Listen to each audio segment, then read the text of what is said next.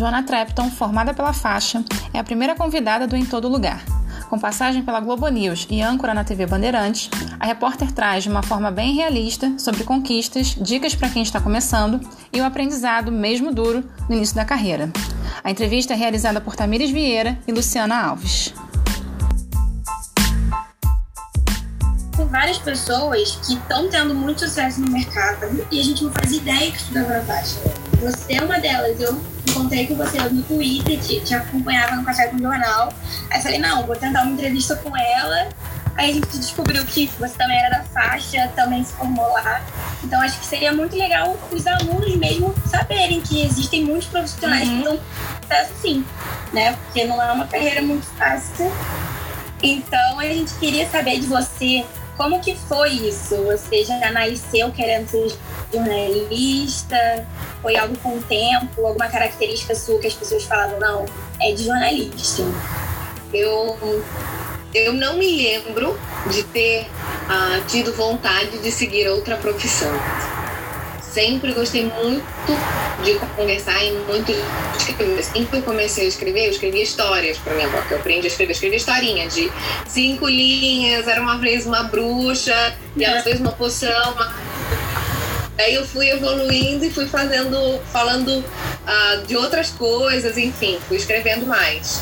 E aí eu senti que eu queria trabalhar com comunicação, eu não sabia como.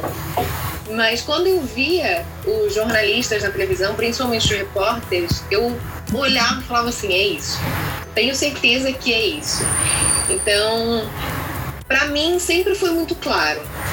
Mas quando eu falo sobre isso hoje em dia, eu fico um pouco reticente porque a gente aqui num bate-papo rápido parece que é um conto de fadas, né? Parece que é fácil você saber o que você quer seguir, sendo que hoje em dia isso é o menos comum. As pessoas têm muita dificuldade de entender o que, que a vida deles reserva, qual é o caminho que as pessoas querem seguir.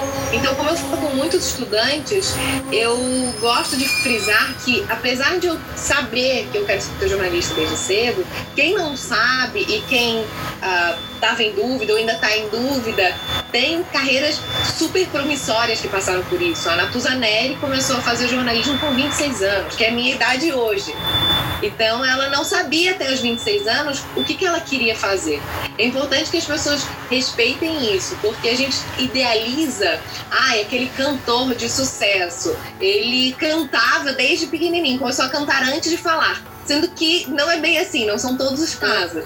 Eu sempre me imaginei como jornalista, mas, por exemplo, na faculdade, no meio da faculdade, ou no segundo período, foi no segundo período que eu tive que começar a procurar estágio, eu vi que os estágios eram mal remunerados e que havia muita dificuldade para entrar no mercado de trabalho, eu pensei em largar tudo e ser advogada. Falei, vou fazer direito, porque eu tenho pelo menos uma carreira mais garantida. Depende do meu estudo e do meu estudo eu consigo garantir, né? Agora, oportunidades eu não consigo garantir. Então, não foi sempre que eu tive 100% de certeza na vida que eu quis ser jornalista, mas eu olhava para a profissão com com muita admiração, com muito brilho nos olhos. Eu acho que eu não perdi isso até hoje. Acho que até hoje, quando eu olho no espelho, sei lá, antes de entrar no jornal, alguma coisa assim, eu falo, gente, que loucura. tudo que eu sempre quis aconteceu. Pois, isso é muito legal. Realmente, no meio da faculdade, a gente dá, uma, dá um choque de realidade, de que a gente entra muito encantada com tudo. Ai, o jornalismo é perfeito, chegar lá você vê que é difícil entrar no mercado, é difícil conseguir um estágio. E falando em estágio, como é que foi para você? Você já entrou na faculdade com a cabeça de eu preciso entrar no mercado de trabalho urgente, ou eu preciso adquirir mais experiência na faculdade, entrar mais preparada? Como que foi? Eu não tinha muita noção de mercado de trabalho. eu acho que quando eu entrei na faculdade, ainda não havia tanto acesso a, a profissionais na internet.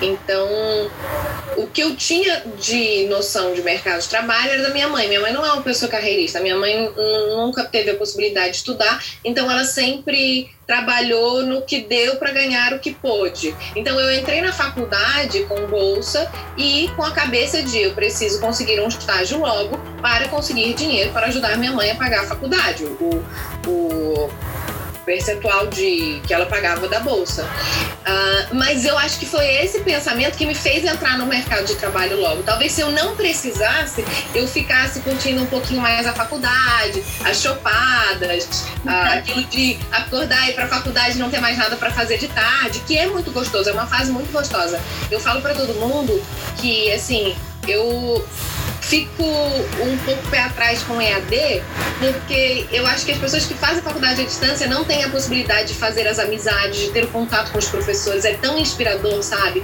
As palestras, tudo que envolve a faculdade. Tanto que, assim, eu terminei a faixa, comecei a fazer história na UERJ e já tô com duas pós-graduações. Eu amo estudar, eu amo isso daqui. Uh, meu sonho é dar aula também. Mas eu acho que as pessoas não podem deixar de ter isso. Mas eu não comecei a estagiar do tipo, olha, eu quero começar a estagiar logo para entrar no mercado de trabalho, porque eu tenho noção que eu preciso começar cedo para me dar bem o mais cedo possível. Hoje eu tenho noção disso. Eu dou muitas uh, palestras e uh, faço esse tipo de contato com estudante com a Paloma, que também é apresentadora. E uma vez a gente estava conversando com um estudante perguntou, pediu para cada uma de nós falar o que, que uma, uma dica para as pessoas que estão estudando jornalismo. E ela começou falando, ela falou assim, ó, a minha dica é comecem a estagiar logo. E aí fez um clique na minha cabeça, porque eu falei, eu não tinha pensado. Foi o que aconteceu comigo, foi o que me ajudou, mas eu não tinha pensado que é tão importante isso. É muito importante, porque você tem oito períodos, você tem quatro anos para se inserir no, no, meio, no mercado de trabalho, para se tornar relevante ao ponto de uma empresa te contratar. E nesses quatro anos é o tempo que você tem também para errar, porque o estágio é o lugar perfeito para você errar. É o lugar perfeito para você experimentar, para você ficar um mês numa editoria e virar para o teu gestor e falar assim, olha, eu não gosto tanto de economia. Será que você poderia me colocar para publicidade, comportamento, alguma coisa assim? É o tempo que você tem para experimentar. Então imagina só, quatro anos, sendo que vai o primeiro é difícil você conseguir estágio nos, nos primeiros dois períodos. Os últimos dois já convém que você esteja ali ah, encaminhada. Acabam sendo dois anos que você tem ali para conseguir uma vaga, para se desenvolver na vaga, para errar, para conseguir novas ah, oportunidades, novos encaminhamentos e aí você entender o que você quer para a carreira. Porque senão você chega ao final do estágio, ao final da faculdade, melhor dizendo, precisando ainda de oportunidades. E é aquilo que a gente vê muita gente procurando um emprego, só que o emprego tem é, requisitos muito altos, uma exigência muito grande. Você fala, como é que eu vou conseguir um primeiro emprego com essa exigência se eu não tenho experiência? É muito injusto. Por isso você precisa sair atrás antes de todo mundo, o que também é difícil por causa da maturidade. A gente entra na faculdade com 17, 18 anos. É, é impossível exigir maturidade. A gente sabe que na época dos nossos pais era diferente, enfim. Mas na nossa geração eu consigo entender que falta um pouco de maturidade ainda, que tem muita coisa acontecendo e tal. Mas é o momento ideal para você focar e você pensar que, que você vai fazer dali, dali para frente? Que você tem aquele ponto de partida que é muito importante. É como se você tivesse que começar com gás total e isso vai fazer diferença na sua carreira, eu acho. Não, com certeza. E como que foi para você no seu primeiro estágio? Você já estagiou também numa agência internacional de notícias, né? E você isso, na F. E você trabalhava com o que lá? Qual era a sua rotina? Você já sentia o peso das suas obrigações? Você tinha alguém te orientando? Porque hoje em dia os estágios estão um pouco assim. Eles contratam, mas eles deixam que você faça. Você não tem alguém para te orientar o que fazer. Então você já sente na pele, desde cedo, quais vão ser as suas obrigações. Com você foi assim? Ou você tinha alguém te orientando, te falando o que fazer? Eu sempre, eu sempre tive muita muito privilégio de ter gestores pulso firme, porque eu acho que é alguma coisa que me faltou um pouco na minha educação. Então, eu quando comecei na F, a minha função era básica perto da exigência dele. O, eu tinha que pegar textos que já vinham meio que traduzidos, o sistema traduzia o texto do espanhol, eu tinha que adaptar para o português, ou seja, você pega um texto, você já tem ali um esboço do português, como se fosse o Google Tradutor uh, que traduz, e você vai adaptando, né? Você. Uh, faz as frases de outra forma para que façam mais sentido, para que o, o, texto seja mais apetecível. Aí subia no site, colocava a imagem, deixava tudo bonitinho. Trabalhava basicamente assim. Uh, também tem algum tempo isso, deve ter o quê? Uns oito anos, sete anos. Então, tipo, o site, o portal era diferente, não era tão ágil como a gente vê hoje. Um, mas a exigência não seria tão grande. Eu poderia ficar lá meio assim, poderia ficar de boa, só esperando o texto chegar. Mas o Igor, que era meu gestor, ele era muito exigente. Ele, não no sentido de ser uh, cri-cri, de ser malvado, conflituoso, que a gente sabe que também tem isso. Não, ele queria mais. Então ele sempre fazia com que o estagiário desse sugestões. Ó, oh, que pauta que você quer fazer? Você quer ir pra rua pela primeira vez? Me fala uma pauta que você queira fazer. E aí eu comecei a ir pra rua e comecei a entender que eu tinha que. Uh, que eu tinha que ser mais proativa. Por isso o, o pulso firme. E aí, no meu segundo estágio na Globo News, eu entendi isso da forma mais difícil possível. Porque eu entrei na Globo News quando eu tinha, acho que 18, 19 anos. 18. Fiquei lá um ano. É o estágio dos sonhos, para qualquer um, principalmente quem quer televisão. Você faz um processo seletivo de quatro meses com 110 mil pessoas do Brasil inteiro e são 100 vagas. Então é uma coisa absurda. É tipo assim, você prestar um vestibular para medicina, sendo que você não estudou e você não sabe qual, qual, é, sabe? Tipo, como é que as pessoas vão entrar? Meio aleatório. Será que eu vou ter sorte? E aí eu tive sorte, eu fui para um lugar que eu queria.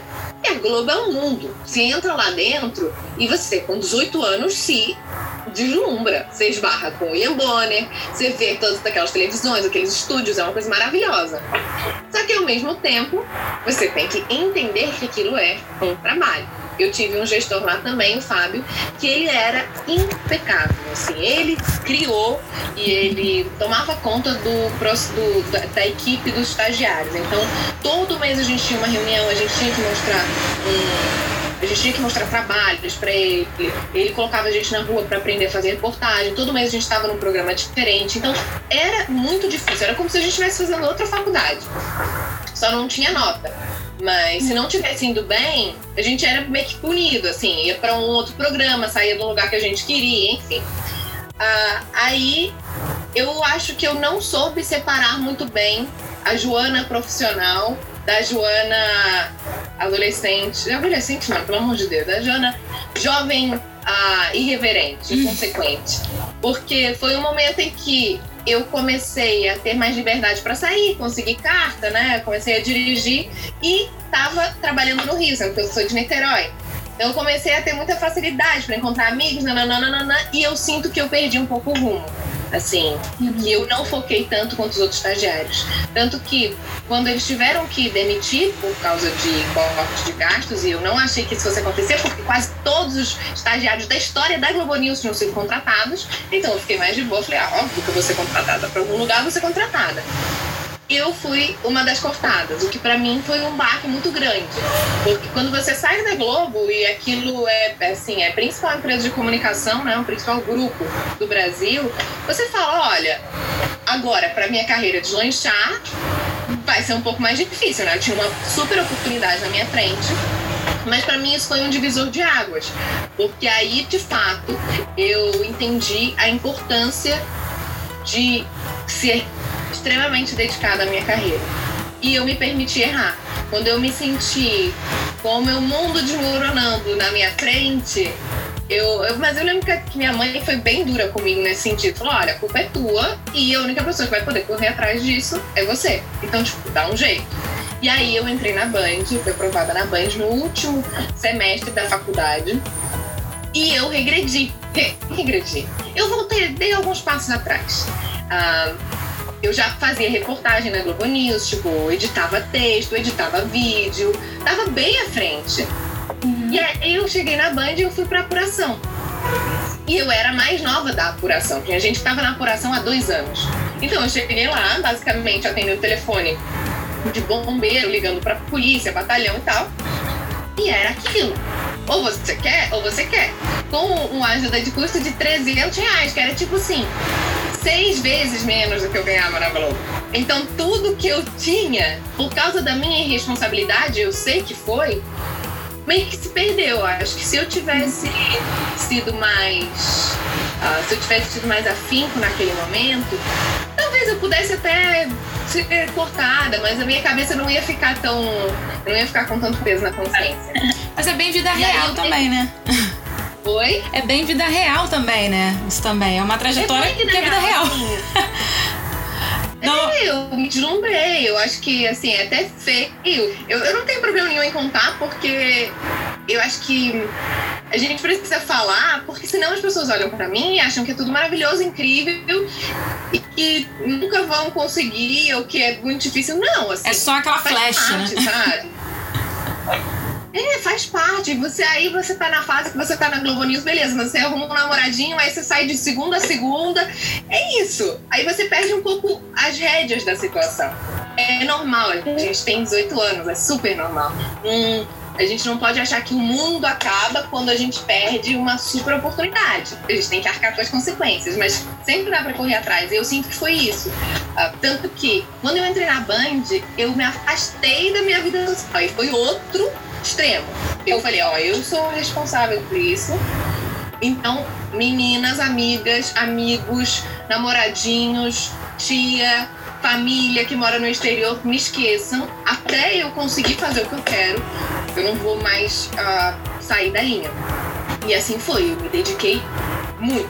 Tanto que me afastei de várias amigas, perdi muita coisa, assim, de comemorações, de viagens. Mas hoje eu já consigo fazer isso de outra forma. E também não sinto falta. Ah, eu acho que foi o equilíbrio da minha vida. Mas eu precisei de pessoas pulso firme para me ajudar a entender o meu caminho. Não só meus gestores, mas até mesmo a minha mãe, quando, quando eu saí da Globo e tal. Uh, e depois, quando eu cheguei na Band, já faltava um pouco mais isso, porque é uma emissora que tem menos funcionários, então não tem alguém para te dar tanta atenção. E sendo assim, você é muito responsável só por você mesma. E aí talvez eu tenha conseguido entender melhor a necessidade de você se, se autorregular, né? Ah, muito legal. E lá na Band você participava da bancada do Café com Jornal. A gente queria saber como que era isso tudo de você estar atrás de uma bancada, passando a informação para a sociedade. Você sentia o peso da responsabilidade, frio na barriga continuava ali, ou você acabou acostumando com tudo isso? Não, eu eu comecei na bancada muito cedo. Eu tinha tinha 23 para 24 anos. E eu tinha acabado de chegar em São Paulo para ser repórter. Então, foi realmente tudo muito rápido. Eu não tinha nem a segurança que eu precisava na reportagem quando eu cheguei na bancada. Eu tenho noção disso. É impossível você, com 23 anos, ser a melhor repórter do mundo, porque falta experiência. Eu sempre falo, um jornalista, a gente não pode chegar na, na profissão com a prepotência de que é o, o sabichão que sabe tudo sobre tudo. A gente, quando olha para jornalistas mais, mais experientes e eles são lacradores, mitam, têm respostas incríveis, tudo na ponta da língua, se posicionam e tal, a gente não pode, no auge da nossa da nossa, do nosso comportamento de milênio, tentar se apropriar disso. É muito importante você manter os pés no chão e entender que cada fase é uma fase. Então eu tenho plena noção que eu, quando eu tinha 23 anos, há 3 anos, eu não era a melhor repórter do mundo, tinha muito para crescer em relação a passar confiança, credibilidade, enfim. E foi aí que eu fui para bancada do Café com o Jornal por necessidade da empresa e como tudo, a gente topa e a gente assume a bronca, mata no peito. Então, quando me vi sentada naquela bancada, eu tive muito medo. Mas eu tinha uma pessoa do meu lado que era muito, muito boa. O Megali é um fenômeno. Ele, assim, ah, ele é uma potência. Como é outro que também, tipo, é muito novo, tem 43 anos, tem muito a crescer ainda, enfim, mas é uma pessoa com uma inteligência estratosférica. Ele tem uma capacidade de improviso que trouxe da rádio que o coloca Kıp. Assim, léguas à frente muitos apresentadores de televisão. E o Café com Jornal era um jornal muito pautado em cima do factual. Então a gente ficava em cima do que estava acontecendo no momento, a gente tinha um esboço de espelho, mas a gente não seguia aquilo como segue no Jornal da Band. Que na hora que o jornal começa, você sabe tudo o que vai acontecer. E se cai alguma matéria, é aquele desespero porque aquilo é quadrado. No Café com Jornal, não, era conversa, era conversar entre a gente na bancada, link, acontecia alguma coisa, você tinha que estar por dentro, você tinha que conseguir argumentar, eram muitos assuntos, você vai e fala de esporte, você vai e fala de comportamento, você vai e fala de política. Então, realmente, é muito difícil você se colocar nessa posição, sendo que você não tem experiência. Eu não sou nem brasileira, então tem muita coisa que eu estou aprendendo sobre o sistema político agora com 26 anos fazendo uma pós-graduação, porque eu não tenho noção sobre a história do Brasil. Eu, na minha cabeça, a cronologia da história do Brasil ainda é muito difícil de entender, porque a minha referência é Portugal. Eu sei todos os, os reis e os presidentes portugueses de cor, eu sei todos os rios e os distritos de Portugal. E aqui eu comecei a fazer a previsão do tempo no início do ano e tive que aprender os estados. Eu ainda confundo. Confundo Campo Grande com Cuiabá. Agora eu sei que Campo Grande é Mato Grosso do Sul porque fica mais frio e Cuiabá é em cima porque fica mais quente. Então, assim, é muito confuso se você não é daqui. Você não tem referência. E eu senti isso na bancada do café, eu tive que uh, lidar com todas as críticas. A internet é muito pesada, assim, as pessoas não estão lá. Eu guardei alguns comentários até, tenho isso tudo guardadinho para eu olhar lá na frente e rir, conseguir rir de tudo isso, mas uh, eu. Agora Mas eu acho que eu precisava de mais experiência, mas como o Megali estava do meu lado, ele conseguia muito bem deixar tudo leve. Então, se ele sacava que eu não estava conseguindo terminar o raciocínio, ele fazia a coisa fluir. Eu acho que a nossa química foi muito importante nesse sentido. É de crescer muito, né? Muito bacana isso. Que? E você crescer muito, evoluir muito também como profissional. Acaba ajudando, né? A gente cruza com pessoas que fazem que a gente cresça, evolua. Isso é muito legal. E outra coisa, é, a gente deu uma lida sobre tudo que você já fez, as coberturas, e uma delas, acredito que tenha ficado marcado na sua história, que foi da prisão do ex-presidente Lula. E eu vi que você ficou mais de 16 horas fazendo essa cobertura. E a gente queria saber como que foi para você. O que que você leva disso? O que que aconteceu? Foi uma loucura ou estava tudo já bem organizado?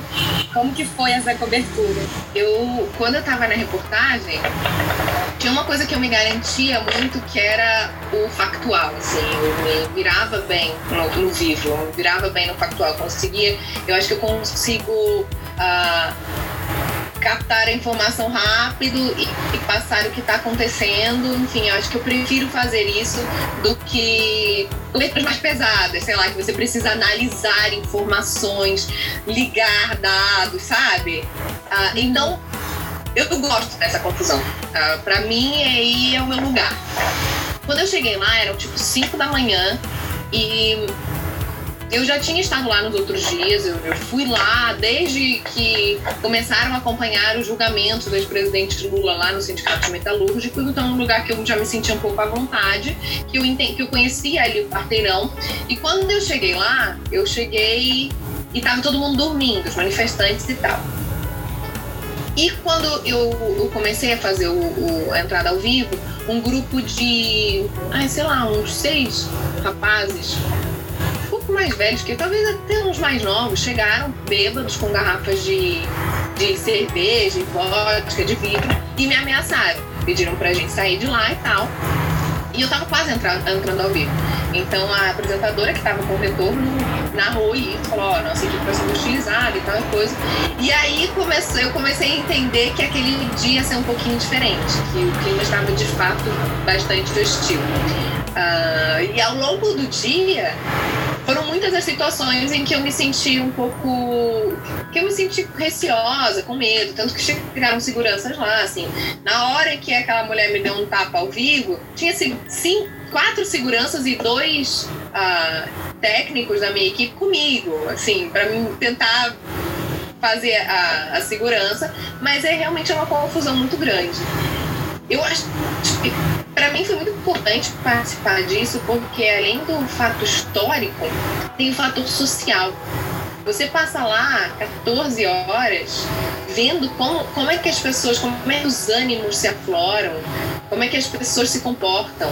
Primeiro, todo mundo dormiu lá, manifestante nananã, aí chega um grupo de bêbado e você começa a analisar tudo aquilo. Tem gente que, sei lá, teologia, sei lá, deve ter uns 17 anos, aproveitaram para passar a noite bebendo, aí, enquanto esses daí estão bêbados e ainda não acordaram, tem o, os outros que já estão acordando para organizar o dia. Então você passa a olhar a sociedade de uma forma diferente, né? Porque você tem ali um conjunto muito grande de comportamentos.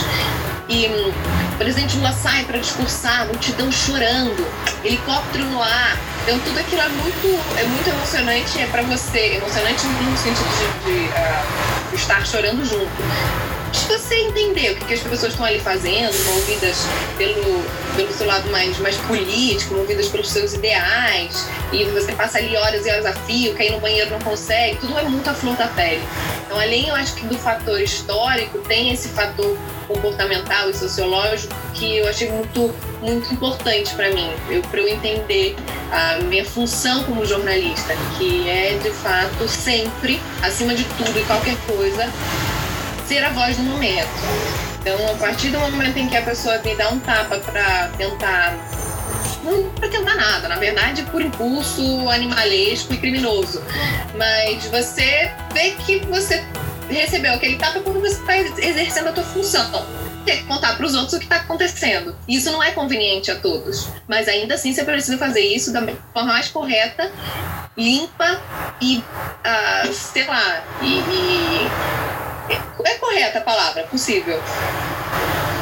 Sim, hoje em dia a gente tem visto muito isso, né? Relatos de jornalistas que estão sendo ameaçados, né? Que estão sendo atacados. Então você, quando vai às ruas, assim, no geral, jornalista, esse medo está presente? De eu posso ser atacado a qualquer momento, a qualquer momento alguém pode vir aqui. Porque acho que esse ano, principalmente, a gente está passando, ouvindo muitos relatos disso, né? E contínuos. E você sente isso, esse medo, por ser jornalista, por estar exercendo a sua profissão? O, o Brasil é um dos países mais perigosos do mundo para o jornalista exercer a função.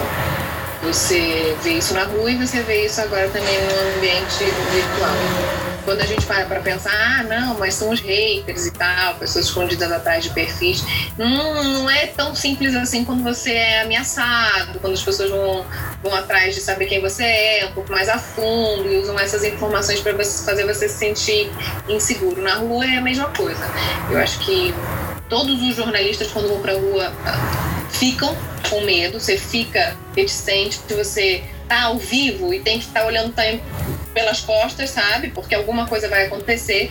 Mas no calor do momento, você não está consciente disso. Você está ali trabalhando.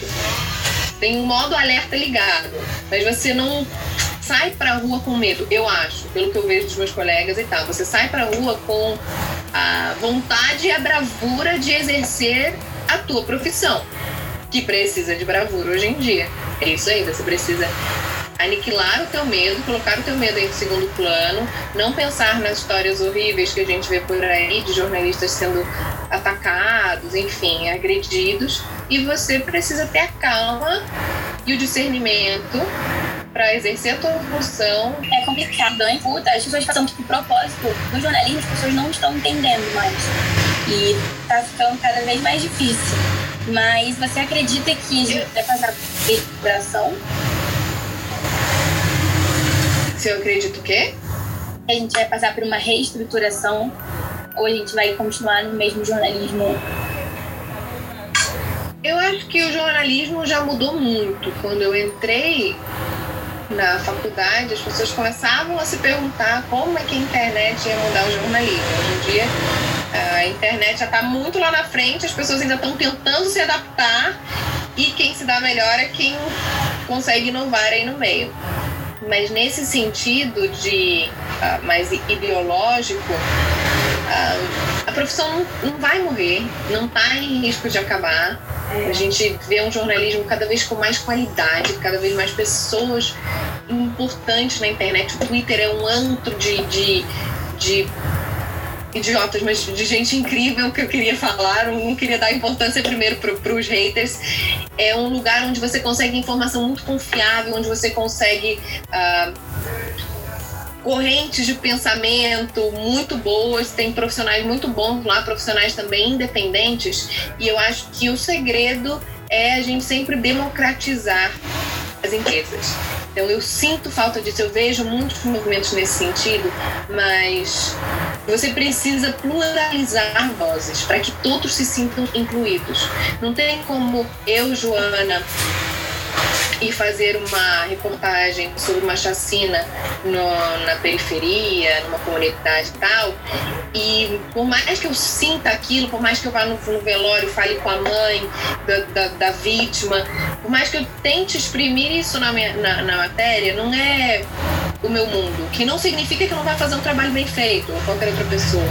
Mas a gente precisa fazer com que as pessoas se identifiquem, eh, com quem estão uh, com o que está, estão assistindo e com quem estão assistindo na televisão. Então eu acho que nesse sentido a gente precisa colocar mais debates, a gente precisa contratar pessoas diferentes, lugares diferentes, com pensamentos diferentes, que querem fazer coisas diferentes, com ideias diferentes, porque aí você sempre vai ter alguém que se identifica com aquilo.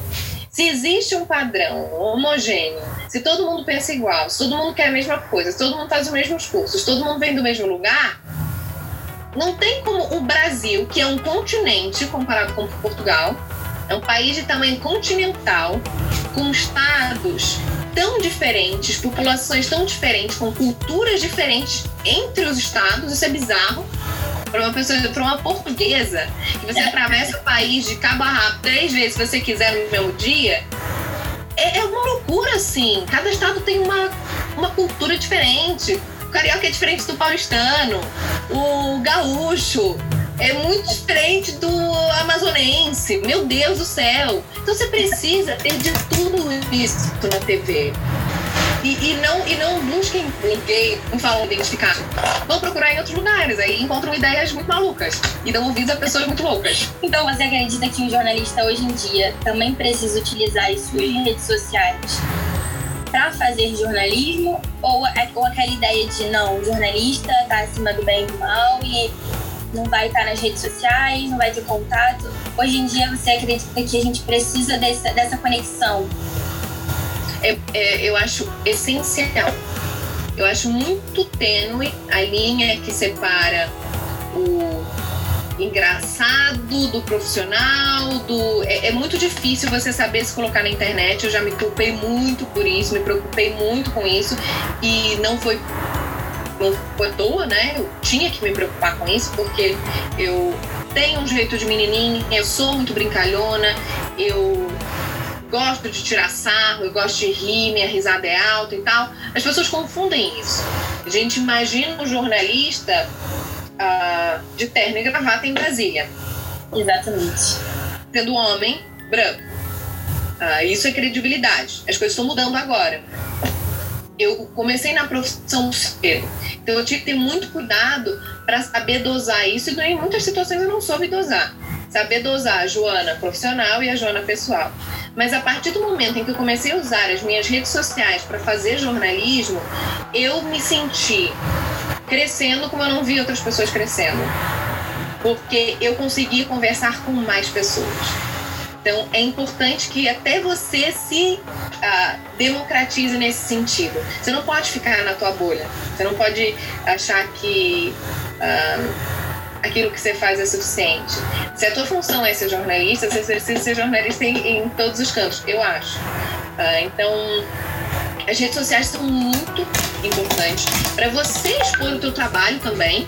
É um lugar para você expor o teu trabalho de graça, sendo que você vai cons conseguir colher frutos com isso. Hum, e hum, você consegue chegar a mais pessoas, porque hoje em dia tem menos gente vendo jornal e mais gente assistindo a live. Não estou falando nenhum dado concreto, estou falando uma percepção. As uhum. pessoas estão indo mais para o entretenimento, mais para internet. A publicidade está se voltando mais para internet. Os olhos estão mais no Instagram do que no jornalismo tradicional. Antigamente, as pessoas de 30 para cima sabiam quem eram os apresentadores, acompanhavam todo dia o mesmo jornal, ah, conheciam um repórter, acompanhavam trajetórias inteiras de jornalistas, né? E hoje em dia não é bem assim. Então, você precisa saber se colocar na internet para. Eu acho que, que exercer o jornalismo de uma forma mais moderna e mais atual. E isso, com certeza, te dá uma bagagem que a empresa que você trabalha, claro que vão limando arestas, enfim, tá? entendendo como é que é bom trabalhar isso na internet junto, mas a empresa onde você trabalha, onde você trabalhar, vai enxergar isso com bons olhos, porque você acaba sendo vitrine em todos os lugares. Você está na TV, você tá lá com o teu nome. Você tá na internet, você tá lá com o teu nome. No YouTube, no Instagram, nananã. Então eu acho que é muito importante. Mas é muito importante também que as pessoas entendam a necessidade, desde cedo, de saber se posicionar. De saber ficar quieto na hora de ficar quieto, de saber não opinar na hora de não opinar, porque eu vejo que a minha geração tem muita dificuldade com isso. Então, no impulso, você vai lá e twitta alguma coisa, que às vezes você tem toda a razão de twittar, de xingar, de ficar puto, mas você não entende que ali não é não cabe um jornalista fazer aquilo. E aí talvez você só se arrependa 10 anos depois, quando forem resgatar esse tweet, você estiver bem na carreira e, e, e, e, te der uma estremecida esse resgate do passado. Vão resgatar, né? Porque as pessoas caçam mesmo, elas procuram e a gente lembra dessa consciência, uhum. eles vão ao que a gente falou hoje em dia. Uhum. Mas então, qual é um conselho que você daria para nós, estudantes de jornalismo, que vamos entrar nesse mercado que realmente está transformando, está mudando? Um conselho que você daria para gente? Eu acho que os jovens são o nosso futuro. Sim, eu, eu acredito, eu tenho muita esperança nas novas gerações. E eu diria para terem calma, que as coisas acontecem e para serem proativos, porque a gente precisa correr atrás do nosso. Por fora também, a gente precisa querer fazer diferente, a gente precisa ter vontade. Eu diria para não perderem o brilho no olhar e a vontade de mudar o mundo, porque eu acho que todo jornalista começa na profissão querendo fazer algo diferente, querendo fazer a diferença, querendo mudar, nem que seja a realidade do, do próprio bairro. Mas é isso aí, a gente começa pelo quintal de casa. E eu diria para escutarem um pouquinho, para a gente escutar um pouquinho de pessoas mais experientes, porque na profissão a gente tem contato com pessoas que são muito inspiradoras e às vezes estão por trás de uma máscara mais ranzinza. Ah, o jornalismo é um meio muito estressante, então às vezes a gente fica com alguma implicância, mas é dos jornalistas mais experientes que a gente vai tirar o melhor e, e, e vai conseguir se inspirar e se moldar para perpetuar essa nossa profissão e função que é tão nobre. Eu acho que é uma. Todas são, né? Mas eu acho que é uma profissão milenar. Antes de ser chamada de jornalista já era. Então a gente tem que honrar a camisa que a gente, que a gente veste. Ai, que ótimo. Muito obrigada por ter levado um tempinho para falar com a gente. Parabéns. Eu adorei. Joana, obrigada pela oportunidade. Vou falar que também só um pouquinho. A faixa tá com esse projeto do portal, o portal de jornalismo. Aí eu tô trabalhando em uma das colunas, a Tamires também, a gente tá nessa equipe. Hoje eu fiquei aqui um pouco mais para dar esse suporte aqui, junto com a Tamires, né, que ela já tava bem alinhada ali com você. E obrigada, obrigada mesmo. A gente tem em breve aí, daqui a duas semanas, já tá divulgando a matéria a sua entrevista é a primeira. É a primeira da coluna. Ai, eu tô nervosa. Será que eu falei alguma vez? É a estreia do. Eu acho que foi super vida real. Eu acho que vai agregar para todo mundo, porque a gente precisa desse olhar mesmo humano. É, eu acho que às vezes uhum. colocam. É, por exemplo, jornalismo é a minha segunda graduação por conta disso. É a minha primeira. É porque eu era muito nova, 17 anos. Então, eu acho que nós, como estudantes, a gente precisa muito desse olhar vida real, sabe? Bem pé no chão pra gente entender o processo, né? Entender os passos, que é assim para todo mundo. A gente olha aquele resultado lá final, mas tem todo um degrau aí para seguir. Eu achei que foi uhum. muito, muito legal esse essa sua entrevista nesse, nesse aspecto, sabe? Bem para agregar pra gente aqui, que tá nesse olhar aqui de iniciante. Feliz, menina, de verdade. Muito obrigada pela oportunidade. E aí, quando sair, a gente avisa, a gente manda também o portal para você Fechou. acessar. Pode deixar. Muito obrigada. Obrigada, Tchau, Joana. obrigada. Tchau, gente. Tchau. Beijos. Obrigada, Tamires. Se você precisar de qualquer coisa, Tamires, você grita, tá? Obrigada, hein, Tá bom, Joana. gente. Obrigada, viu, Joana? Tchau, meninas. Fiquem Beijo. Com Deus.